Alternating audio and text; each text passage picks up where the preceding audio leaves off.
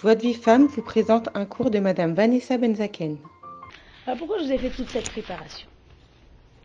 Parce que maintenant je vais passer à Sourmera. Maintenant je vais passer à une partie un peu plus corsée, euh, qui est la partie, le troisième élément qui dérange ou qui abîme la proximité affective. Et je vais nommer cette partie-là le danger de la critique. C'est pour ça que je vous dis que c'est sourmera. Jusqu'à maintenant, on te dit assez tov, donne beaucoup d'amour, essaye de rendre cet amour inconditionnel, etc. Bon, ben, on est bien obligé d'arriver au séif, au paragraphe, qui est sourmera. Méfie-toi de la critique. C'est un saboteur de proximité affective. Les parents, ils peuvent aimer beaucoup, beaucoup leurs enfants, mais s'ils ne réfrènent pas, s'ils n'apprennent pas à réfréner la critique, eh ben, ça, ça, sabote beaucoup de, de choses positives par ailleurs. D'accord? Et nous, société française, nous sommes très imbibés par euh, la notion de critique, n'est-ce pas? Je ne veux pas fustiger la, culture française, mais enfin, c'est une culture très imbibée de cette notion de réactionnaire, révolutionnaire, critique. Tout est, mal fait, tout est. Ah, on regarde pas ce qu'il y a, mais ce qui manque. Euh. Alors, donc, on continue. Mais Ben Kacha, que vous verrez, c'est quelque chose d'incroyable. Que Eretz Israël est un miroir. Tu le regardes d'une façon, il te renvoie le miroir tu le regardes bien, te, tu rencontres que des gens bien. Je l'ai vécu et je l'ai vu, hein, mamache, à notre petit, niveau. Et, alors, regardez maintenant, on va voir cette histoire de apprendre à réfréner les critiques. Alors, c'est un sujet énorme. Je ne vais pas pouvoir traiter en deux secondes. Maintenant, on va commencer à ouvrir la réflexion. D'accord? D'abord, pour, on va dire, démystifier un petit peu la notion de la critique, le Rav, il va commencer par quelque chose de choc. Il nous dit comme ça, il dit, aujourd'hui s'est installée une norme qui voudrait nous faire croire que la critique est une démarche éducative. Ce n'est pas écrit dans les livres, bien évidemment, que la critique est une démarche éducative. Vous n'allez pas trouver ça dans un livre pédagogique, ça m'étonnerait, sinon ne le prenez pas. Mais si ça n'existe pas. Et pourtant, et pourtant, au jour le jour, allez, sans les livres, laisse les livres maintenant là où ils sont, le parent y ressent très souvent qu'une fois qu'il a administré deux, trois critiques, ça commence à filer beaucoup plus droit. Que des fois, eh ben, c'est inévitable. Hein. Il fallait bien qu'ils se prennent un petit serment aujourd'hui. C'est pas quelque chose qu'on sait intellectuellement que c'est ça qu'il faut faire, mais on le ressent. On ressent que, oui, oui, oui, euh, malgré tout ce qu'ils écrivent et ce qu'ils disent dans les livres, tout ça c'est pour les livres. Tachlès sur le terrain, ça fait pas de mal. C'est difficile à décrocher cette fausse croyance. Voilà notre travail, il est là faut décrocher cette fausse croyance parce que le Rav dit comme ça. Il dit c'est un mythe qui n'a pas de fondement. La critique ne peut pas être éducative, n'a jamais été éducative et ne le sera jamais. alors, alors pourquoi il dit Alors comment ça se fait que c'est tellement utilisé pourtant? Il dit parce que ça cache le véritable motif qu'il y a derrière. Le motif qui pousse le parent, pas vous, hein, les autres, qui pousse le parent à critiquer, n'est pas en réalité une orientation éducative, mais extérioriser ses frustrations. En hébreu, prikat tiskul. C'est le véritable motif. Si un parent s'analyse, il se regarde avec honnêteté, il verra que quand il critique, il n'est pas tellement un éducateur à ce moment-là, il est exaspéré. Et quand on est exaspéré, c'est dangereux. Parce qu'on ne va pas pouvoir faire l'éducation comme ça. On va voir plus en détail ce soir que lorsqu'on est en état d'agitation émotionnelle, c'est peut-être qu'on a déjà abordé brièvement cette chose-là, on ne peut pas faire de chinour. C'est impossible. Ce sont comme deux éléments contradictoires. Quand on est en état d'agitation émotionnelle, il faut s'éloigner, il faut faire autre chose. Mais pas être mitasek bechinour Pas commencer à vouloir faire du chinour, ça ne passera pas. Il faut, il faut attendre de retrouver son calme et le diriger en attendant. Hein? Diriger, c'est Besséder. Parler de chinour, pas afala. On peut faire de la salade, Oui. On peut faire des catastrophes même mais, mais, il faut apprendre à se calmer. mais si on pense qu'on va pouvoir faire maintenant des, des, faire passer des messages ou, ou, ou, construire quelque chose, non, on ne pourra pas. En état d'agitation émotionnelle, il faut apprendre à aller se calmer, à aller faire autre chose, respirer un peu d'air, mettre un peu d'eau sur le visage, voilà, tout ce genre de choses. Ouais. On ne peut pas. Il nous dit. Ah, justement, on va arriver plus en détail. Critiquer, c'est tu ne fais pas comme ça, tu, tu fais. Alors, critiquer, c'est très drôle. Ça va souvent avec des mots qui sont tout à fait pas à leur place, comme toujours et jamais. sais pas si vous avez remarqué cette chose-là. Et pourquoi? Ça, ça, c'est le classique, si vous voulez, le lexique, champ lexical de la critique, c'est pourquoi, toujours, jamais? Pourquoi tu fais toujours ça? Des fois, c'est pourquoi toujours, c'est des combinaisons aussi. Et, tu fais jamais ça. Alors, c'est très réducteur et très, très injuste parce que c'est en général pas jamais et en général pas toujours. Tu fais jamais ça, tu fais, mais c'est pas vrai. Et qu'est-ce que tu veux que, que l'autre t'oppose maintenant? Contre cet argument massu Tu fais jamais ça, tu fais toujours ça. Et pourquoi? Alors le pourquoi, le Rav il dit une fois, il disait si on enlevait le pourquoi, 80% des critiques tomberaient. C'est sûr. Pourquoi Pourquoi? Il dit pourquoi tu attends une réponse toi? Tu as déjà vu que quelqu'un te répond à ce pourquoi-là Personne ne te répond jamais quand tu fais ce pourquoi. Il comprend, laisse-la se calmer. Et ça ira mieux tout à l'heure. Donc tout ça, en vérité, n'est pas constructif au niveau éducatif, simplement il ne vise qu'à une seule chose. Prikat tiskul. Extérioriser la frustration. Quand on se met à critiquer, c'est qu'on a une frustration qui est arrivée à son comble et qu'elle sort en forme verbalisée. C'est humain, on peut comprendre cette chose-là. Mais le Rav, il, met le doigt sur ça pour te dire d'abord replace les choses à leur place. Appelle un chat un chat. Ne te, ne te raconte pas des histoires ou des rêves que la critique est une démarche éducative et qu'en critiquant tu es en train de construire quelque chose d'éducatif. Comprends bien que tu as flanché. Bon, ça peut arriver de flancher, mais appelle un flanche un flanche. Ça n'existe pas, oui. Ne le maquille pas en attitude éducative parce que là c'est beaucoup plus compliqué à, régler. Beaucoup plus compliqué à régler. C'est pour ça qu'il disait une fois dans un cours, il disait Im ben adam, la moudaout. Si il arrive à la conscience que ce n'est pas éducatif, alors yavo yom. Il viendra un jour, ça m'a toujours donné beaucoup d'espoir, il viendra un jour où il parviendra à se corriger, à se maîtriser sur ça.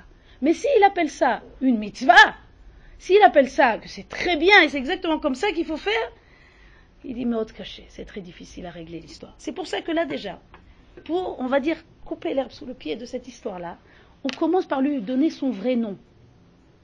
Bikoret égale brikat tiskul. La critique, c'est une extériorisation de frustration. Et ça ne pourra d'ailleurs jamais aller avec Rinour. Pourquoi ça pourra jamais aller avec Rinour Il dit parce que Rinour, c'est, rappelez-vous, c'est la lechet im, lo la. Rinour, c'est un accompagnement. On accompagne l'enfant. Aller contre, ça ne peut pas être du Rinour. Parce que ça contredit dans ses fondements, d'accord? C'est pour ça que vous avez Chanor lanahar al pidarko. Au lieu de Chanor et anar. Grammaticalement, il faudrait dire et anar. Éduque le jeune. En préposition, ça donne et. Pourquoi lanahar Qu'ils aient la chaîne chesed? Parce que c'est un. On, on t'indique ici qu'on te parle d'un la chaîne de bonté. Comme quand tu dis ve'afta lereacha. C'est pas bizarre? Écoutez, c'est bizarre au niveau de la langue. C'est ve'afta et reacha. Ani oevet otra. Pourquoi les réacha Oh non, pas, c'est c'est la même chose, c'est la chaîne de chesed. Il faut aimer l'autre à la façon dont lui, il aime qu'on l'aime. Bon, c'est tout un, toute une histoire. Ouais? D'accord.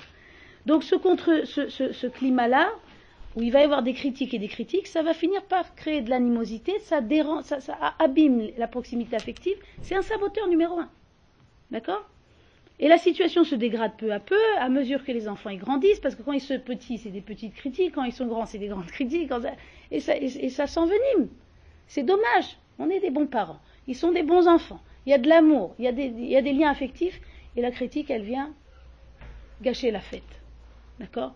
C'est pour ça d'ailleurs que c'est marqué dans Ikveta d'Imeshicha que le- le- avant la venue de Mashiach, dans les, différents signes, le plus connu c'est Chutzpah Yazge, tout le monde sait ça, l'insolence ira en grandissant, et aussi quelque chose qui est les ennemis de l'homme seront les gens de sa maison. Parce qu'il n'y a pas Avodat Amidot, c'est ça qui va se passer. S'il n'y a pas un effort pour réfréner certaines choses qui sortiraient naturellement, c'est ça qui risque de se passer. Que les enfants y grandissent, ils se rebellent, il peut toujours y avoir des frictions et des choses, c'est pas grave ça mais que carrément il y a une véritable hostilité, qu'il y a une incompréhension, qu'il y a un mur entre parents et enfants, comme malheureusement moi j'entends des choses comme ça. Ça fait mal au cœur. Pourquoi? Des gens gentils ici, des gens gentils là-bas, de part et d'autre, mais un manque de, de vigilance à faire attention avec ça. À réfréner les critiques, on se comporte naturellement.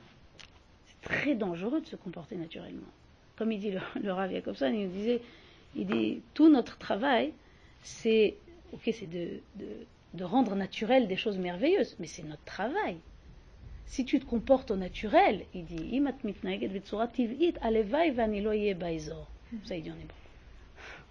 Si tu te comportes naturellement, il vaut mieux que je ne sois pas dans le coin. Il ne parle pas pour toi ou pour moi ou pour quelqu'un de précis, il parle en règle générale de l'être humain. Si quelqu'un il se comporte naturellement, c'est dangereux. Il faut qu'il apprenne à faire des choix, qu'il apprenne à être en, en- en possession de son libre arbitre. D'accord? Donc, fort de cette prise de vue-là qu'on vient de voir, que donc, Chinour Zebitou, il est Ahava, que tout ça, la, la critique, elle a plus sa place. Et il va plus loin en disant, dans notre environnement contemporain, toute critique, elle est destructive. Il dit, j'ai fait, il y a des années de ça, le Rav Yakovson, peut-être il a fait il y a 20 ans, des cours qui s'appelaient Bikoret Arsanit, Bikoret Bona. Une conférence qui s'appelait Critique destructive et critique constructive. Il dit Ani Choser Bitchouva, je l'ai entendu de sa bouche. Ani Choser Bitchouva, Alze. Artsaot, je, fais Tchouva en public, que j'ai fait des de Bikoret Bona, de critique constructive. Il dit parce que dans notre configuration aujourd'hui, dans le profil qui existe aujourd'hui de gens, il n'existe plus de critique constructive. Maintenant, je vais vous dire pourquoi. Il dit, certains pourraient opposer un argument en disant, mais pourtant dans nos sources, on voit marquer le mot bikoret dans nos sources saintes, dans les psukim. Il y a la notion de bikoret. Alors c'est que c'est quelque chose de bien. Pourquoi ça serait pas bien? C'est que c'est sûrement des choses modernes qu'on veut maintenant réformer et changer des choses. Il dit ah non non non là je vais vous renseigner sur un petit glissement au niveau sémantique. Le mot bikoret dans nos sources n'a pas le même sens que le mot bikoret aujourd'hui. Le mot bikoret aujourd'hui on a dit quoi? C'est quoi? Brikat. Extérioriser les frustrations. Et dans ce contexte-là, ça sera jamais constructif. Sauf si le parent, bon, ça l'a défoulé, mais il y a des plantes aussi pour ça, il y a des punching balls, il y a, il y a toutes sortes de choses. hein. Mais pour l'enfant, ça sera jamais constructif, de- d'extérioriser les frustrations. Il dit dans nos textes, voilà, voyons qu'est-ce que c'est dans nos textes.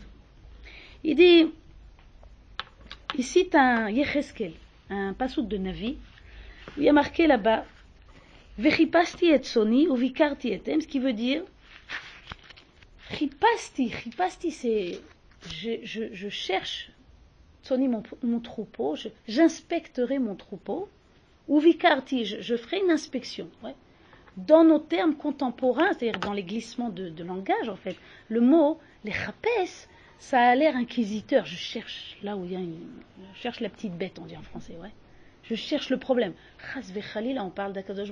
Est-ce qu'il pourrait y avoir une chose pareille qui va inspecter son troupeau et chercher comme nous, enfin pas nous, mais enfin certains, comme il le ferait avec un œil inquisiteur de chercher là où il y a le problème? Mais pas du tout. Parce qu'il faut voir la suite des psukim pour comprendre qu'est-ce qu'on voulait dire par les vaquers. Les vaquers en hébreu, c'est inspecter, critiquer, oui. Et visiter d'ailleurs. Slicha, effosé. Euh, voilà la suite du passo. Et achola arape. Et anidachat ashiv. Et ashvora echebosh. Qu'est-ce que ça veut dire? Ça veut dire oui, j'inspecterai mes brebis, mais je les, retirerai de tous les lieux où elles se sont dispersées. La brebis égarée, je la rechercherai. Celle qui s'est écartée, je la ramènerai. Je soignerai celle qui a une fracture. Je rendrai des forces à celle qui est malade. Il disait Nikra les vaquers. C'est ça les vaquers en hébreu. Les vaquers, c'est quoi? C'est comme Bikur Cholim. Bikur Cholim, c'est je viens voir en quoi je peux aider. En hébreu, lechapes bame nitan lesayer. Donc dans l'hébreu de, base, le sens véritable de l'évaquer, c'est inspecter pour voir en quoi je peux aider. Ça demande quoi ça? Oui, quoi d'autre, dites-moi? Aïn Tova, c'est clair? Ça demande quoi C'est-à-dire que nous-mêmes, déjà, on est capable de le- d'aider l'autre. Nous-mêmes, on est travaillé assez pour, pour aider l'autre. Pour prendre aussi de la distance avec l'événement. pour avoir suffisamment de bienveillance vis-à-vis de l'enfant à ce moment-là, pour pas être tout entière dans le conflit, pour pas être euh, toutes mes émotions elles sont là-bas, pour avoir une distance saine par rapport à l'événement. Autrement, comment tu veux les chapes bamen les saïr Quand l'enfant est énervé, il a fait tout ce que tu n'aimes pas, il avait si tu vas dire une critique maintenant, comment tu vas être dans un état de l'echapes bamen itan les saïr si tu fais pas ce travail d'apprendre à gérer les émotions? Vous avez compris pourquoi ça ne va pas avec ça avant d'avoir fait ce travail? Donc c'est pour ça que Baruch Hashem, nous, notre sens premier de l'évaquer, si on pouvait arriver à un tel niveau de maîtrise, de bienveillance, de neutralité bienveillante, de toutes ces choses merveilleuses, alors oui, la critique, elle aurait sa place. Mais est-ce que beaucoup, ils peuvent se targuer d'avoir ce niveau de maîtrise, ce niveau de bienveillance intérieure, ce niveau de distance saine avec l'événement, surtout quand c'est son enfant? On est tout entier. On est tout entier là-bas. D'accord? Donc, si c'est comme ça, si on accepte le fait donc que dans notre configuration aujourd'hui, la critique, elle va être pratiquement forcément non constructive, pour le moins qu'on puisse dire, j'ai été très édulcoré, et que ce sont comme deux termes antinomiques, eh bien on va pouvoir admettre aussi que, le Ravi dit que en administrant des critiques, on est en train de créer des dommages maintenant et à long terme. C'est ce petit rappel qui doit revenir. Il dit en hébreu des mots assez difficiles. Pogea. Il. La critique endommage l'équilibre psychologique, la santé psychologique de l'enfant. Alors on va se dire, mais ah, c'est exagéré quand même, hein, une petite critique de temps en temps. Moi je vois que ça marche beaucoup mieux après une critique. Rappelez-vous le danger des effets de dressage. Un effet de dressage ne peut être que temporaire. Il ne construit rien. Il se peut que tu as crié, tu t'es fâché, tu lui as fait un sermon et que maintenant il file droit. Ce n'est que temporaire. Al ben ne rêve pas. Ne t'imagine pas que tu as réglé une histoire là-bas. Parce que l'enfant, qu'est-ce qu'il fait à ce moment-là? Ou Boré Kadima. Il prend le large. Bricha Kadima, une fuite en avant. Zéloïd Kadmout, c'est pas une progression. Ça et ça n'a rien à voir. Et ça se ressemble pourtant. De l'extérieur, ça se ressemble. Une progression, elle est voulue par l'individu il avance par sa volonté. Une bricha kadima, une fuite en avance, et qui se sauve de la fourche de la critique qui le poursuit derrière. Donc porte pour qu'elle me laisse tranquille, je vais faire ce qu'elle veut, mais je ne suis pas construit. Je ne suis pas en adhésion avec ces choses-là. Pas du tout. Au premier moment où je pourrais me débarrasser de ça, vous avez compris l'idée C'est pour ça que ça et ça, et ça et Chinour ne vont pas ensemble. Chinour, c'est l'intériorisation. Chinour, c'est faire pérenniser les choses à l'intérieur de l'enfant. Que plus tard, une fois, c'est la décision de Rachi, qu'on verra dans un autre cours, plus en détail. La décision de Rachi, c'est ça. C'est que quand il sera plus sous ta tutelle, Gam ki yazkin lo même quand il sera de son gestion, de son propre chef, il continuera à faire ces belles choses que tu lui as appris. Zechinour. Mais sinon, le dressage, c'est facile. Avec les animaux, on peut dresser aussi, on fait de l'élevage, on fait toutes sortes de choses. Hein mais on espère avoir un standard plus élevé, ben, pour nous. Donc, Rishon il nous dit, la première condition de réussite de l'éducation, c'est il faut apprendre à se dominer, et la première, le premier travail de apprendre à se dominer dans la gestion de nos émotions, c'est le dibour. Apprendre à se taire. Et il dit une, phrase très, presque une boutade de Rav Shlomo Zalman Auerbach qui dit Si quelqu'un ne sait pas se taire, alors il ne faut pas qu'il parle. il dit ça beaucoup plus dur en hébreu. Hein l'eau, bref. Donc c'est ça l'idée. Et, et, pour que vous compreniez le parallèle, c'est imaginez une voiture qu'on met en circulation et qui n'a pas de frein. Vous la metteriez en circulation, une voiture comme ça? C'est un danger public. De la même façon, il faut apprendre, il faut apprendre cette chose-là merveilleuse. Quand on parle apprendre à, gérer nos émotions, la première chose, dibour, le dibour. Apprendre. Et ici, dans il on a cette référence-là qui nous dit Pia patra bechorma, vetora tresed al leshona. Ça veut dire Pia patra bechorma. Elle ouvre sa bouche avec, sa bouche avec sagesse. Qu'est-ce que ça veut dire? Yodat ech ledaber ve matai ledaber. Elle sait quand parler et comment parler. Et regardez la merveille, c'est que la suite du pasouk, c'est la conséquence. Si c'est comme ça, si elle sait ouvrir sa bouche avec sagesse, c'est-à-dire elle sait quand parler et comment parler, Asma, Maikre, Vetora Tresed al elle n'aura que du Torah Tresed dans la bouche. Donc cette chose-là ne peut pas s'inventer tout seul qui a Torah Tresed Bapé. Zekodem Kol Tsarir, il faut d'abord ce préambule obligatoire. Puis Patra. Elle ouvre sa bouche avec ça. Elle ouvre pas sa bouche quand ça lui prend. Elle dit pas tout ce qui lui passe par la tête. Ici, ça demande un travail de maîtrise, un travail de retenue. Et même ce travail de retenue, il est anti, il est un peu en contre, en contrevent, on va dire, avec le vent de la société moderne. Parce que le vent de la société moderne, qui sont, c'est pas, c'est pas nous, mais ça veut dire on est influencé par ça, c'est comme ça. La société occidentale, etc. Qu'est-ce qu'elle valorise? La spontanéité, l'impulsivité.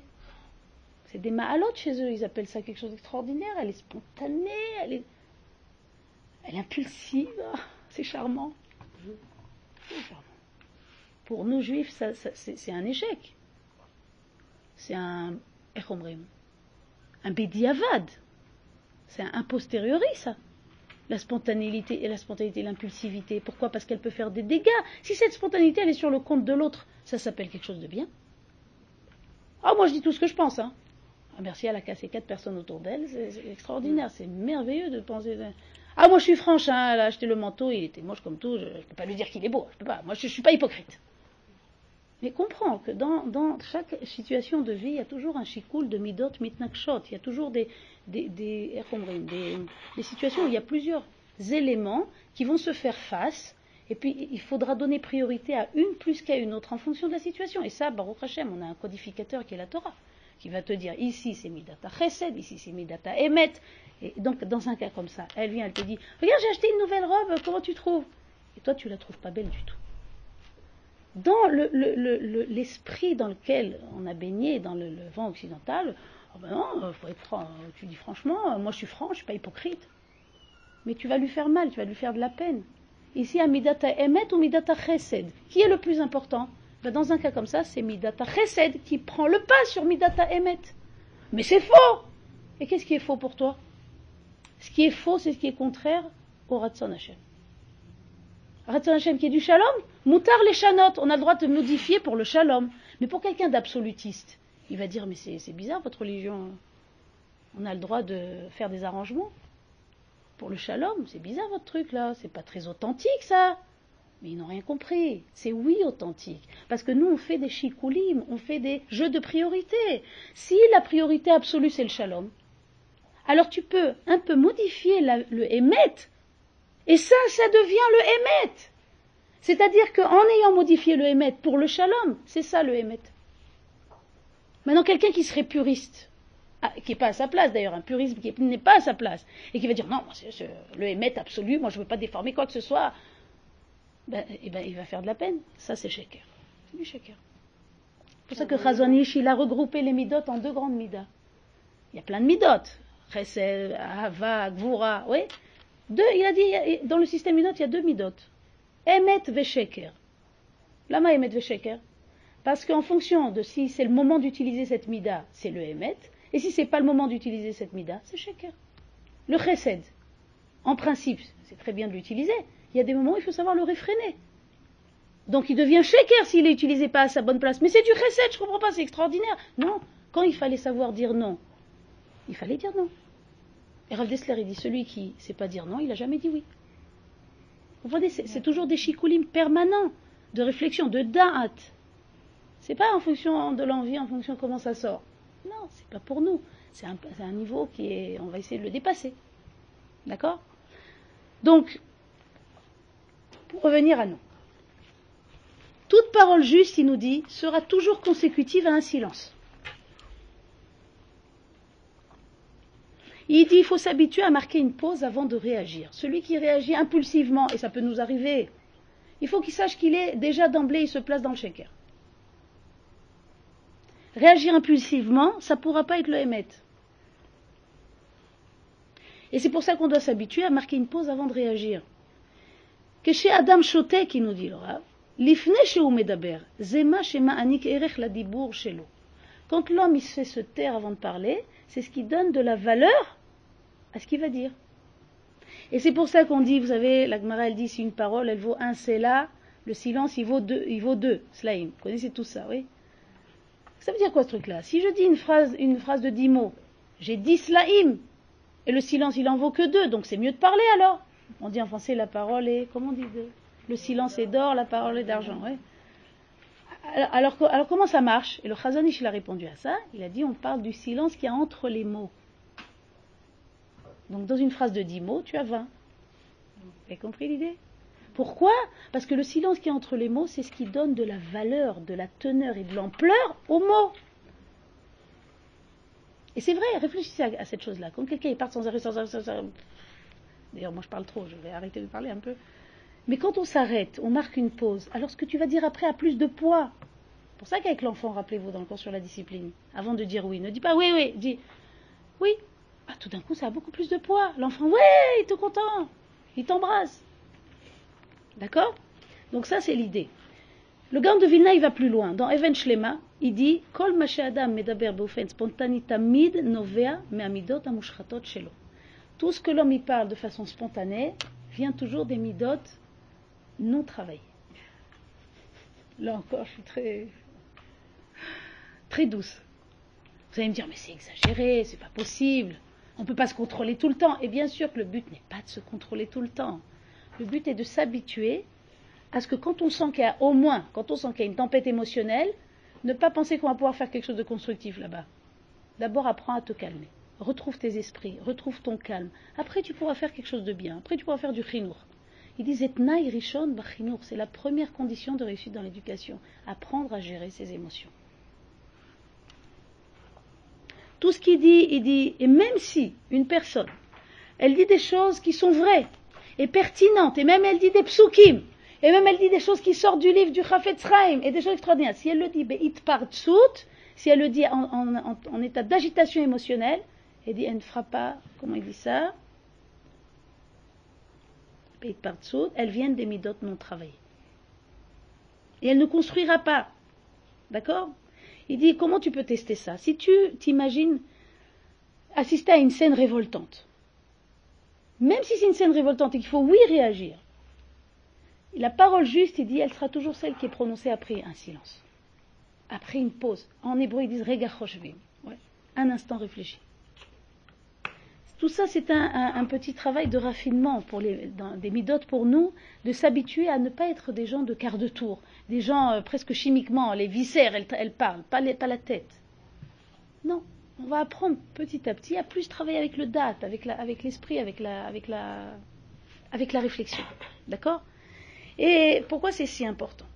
Pourquoi c'est si important au niveau du Il dit parce que celui qui ressent clairement la différence, quand on parle de façon calme intérieur ou agité intérieurement, c'est l'enfant. Il dit l'enfant, même quand il ne sait pas encore parler, même quand il n'a même pas encore les outils de compréhension de ce que tu lui racontes, il sent, c'est un buvard de nos émotions, il sent quand tu es agité émotionnellement, quand il y a de l'hostilité, ou quand tu es calme. Il le sent. D'accord? Et il nous dit, et quand on parle de façon incontrôlée, et en hébreu, Iboud shlita. Ça veut dire qu'on a perdu le contrôle, oui. Sous l'effet de la colère, itpartsut, en état d'emportement, je vais vous parler des choses très tachles. Hein. Il dit, c'est la définition au niveau de la chavaya de l'enfant de alimut, la violence. Nous, on imagine que la violence, c'est shalom, la violence. Or, pour un enfant, dans sa langue, dans son ressenti, dans sa chavaya, je vais dire en hébreu, dans son expérience vécue, ses sensations, la perte de contrôle du parent est vécue comme une forme de violence.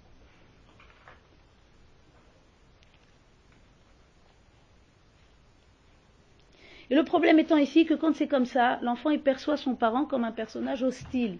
Même si le parent a raison, même si le parent est en train de dire des choses très vraies et très justes, le fait qu'il soit dans un état d'agitation émotionnelle et qu'il perd son contrôle, l'enfant il vit ça comme une agression, comme de la violence, et comme tout d'un coup son parent qui est son protecteur, il se transforme instantanément en un ennemi, menaçant. Voilà ce qui se passe aujourd'hui.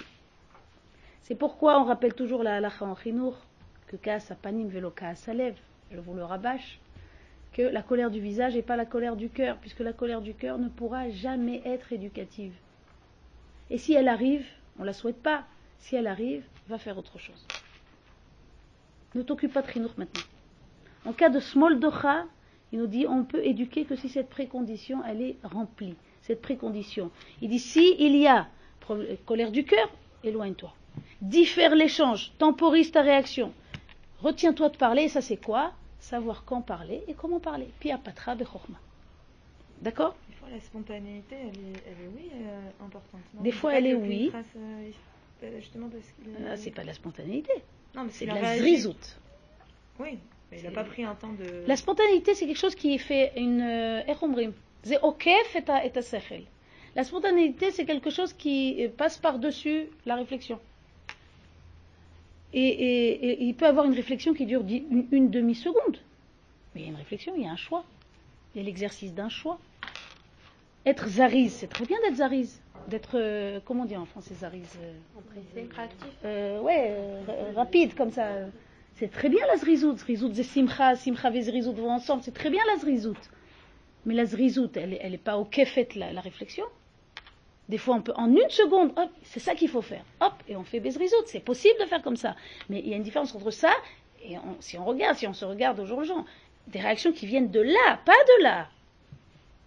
C'est le truc reptilien ancien, vous voyez, c'est pas, pas le cerveau plus élaboré, c'est les réactions fait une bêtise, et des enfants qui font Maman, il fait une bêtise. Bah oui. Ah, je suis super énervée, je pars. C'est pas possible. Non. on Alors, on essaie, il faut essayer de, de faire concis, court. Tu t'arrêtes, hop, et puis je vais vous dire aussi, il y a une chorma dans le chinour, très souvent, un- un- un- très utile à utiliser aussi des fois, c'est le CRB d'Aber Meat. D'Aber Meat à CRB. Parle peu et fait. Des fois, il n'y a pas besoin de parler, dans des cas comme ça, ils se bagarrent, supposons, tu viens, tu les sépares. Pas peine de parler de faire un voix. maintenant. Les fois où j'ai perdu ma voix, ça m'est arrivé deux fois. Alors, Et ben les enfants, euh, ça se passait beaucoup ils mieux. coopéraient mieux. Au lieu, au lieu de répéter dix fois, je, je dis. Eh bien, c'est vrai, moi aussi j'ai eu cette expérience-là, c'est vrai. J'ai eu cette expérience-là. Mais en fait, j'étais beaucoup plus calme parce que je me dis, je, je peux pas Parce que tu peux pas crier. Bidiouk, j'ai eu cette expérience. Dans les premiers mois de grossesse on est très fatigué, machin, qu'est-ce que ça filait bien, ça filait mieux. Ouais. Qu'est-ce qui se passe? Moi, je suis plus molle et, et ça file mieux. Parce que arrête de monter à la volée comme ça et de créer de l'électricité dans l'air et à la fin, ça, ça roule pas bien. Quand tu fais un, un peu fatigué, un peu truc, ils sont là aux petits soins, ils sont adorables, ces enfants. C'est des anges, c'est des petits anges, des malachim. Ils n'ont aucune mauvaise intention, aucune, aucune. En général, nous, on projette beaucoup, beaucoup de manque d'assurance. Alors, on pense que quand ils nous écoutent pas, ils veulent nous défier. C'est de l'imagination, ça. Dimayon, dimayon. Ou qu'ils ont fait exprès.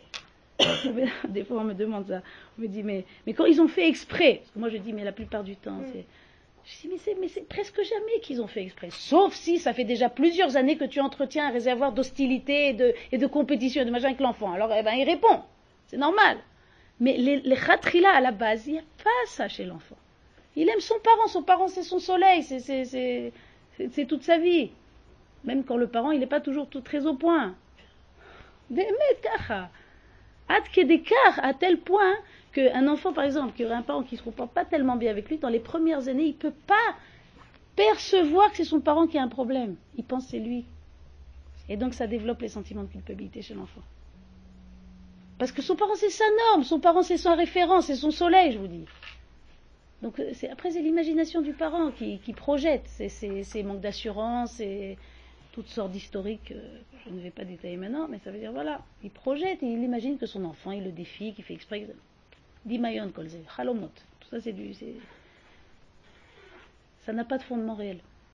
Pour recevoir les cours Joie de Vive Femme, envoyez un message WhatsApp au 00 972 58 704 06 88.